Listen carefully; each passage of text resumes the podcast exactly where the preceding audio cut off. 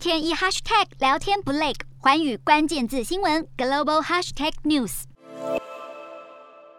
整台军用车几乎被炸毁，乌俄战争惨烈，双方都有士兵伤亡。尽管俄罗斯官方一直不愿正面承认死伤人数，更遑论提及殉国士兵的抚恤。不过，俄罗斯几个边疆地区的政府乃至车臣地区政府都已经表示，将提供抚恤金给家属。每名殉国士兵的亲人可以拿到相当于两百万卢布的抚恤金，折合台币大约五十万左右。说到入侵的俄军，乌克兰国防部长非常气愤。然而，为求战争尽早结束。乌国国防部还是推出奇招，在推特发文表示，只要俄军士兵放下武器自愿投降，不但会获得赦免，还有奖金卢布五百万，合台币一百二十多万。相较之下，投降似乎比殉国更划算。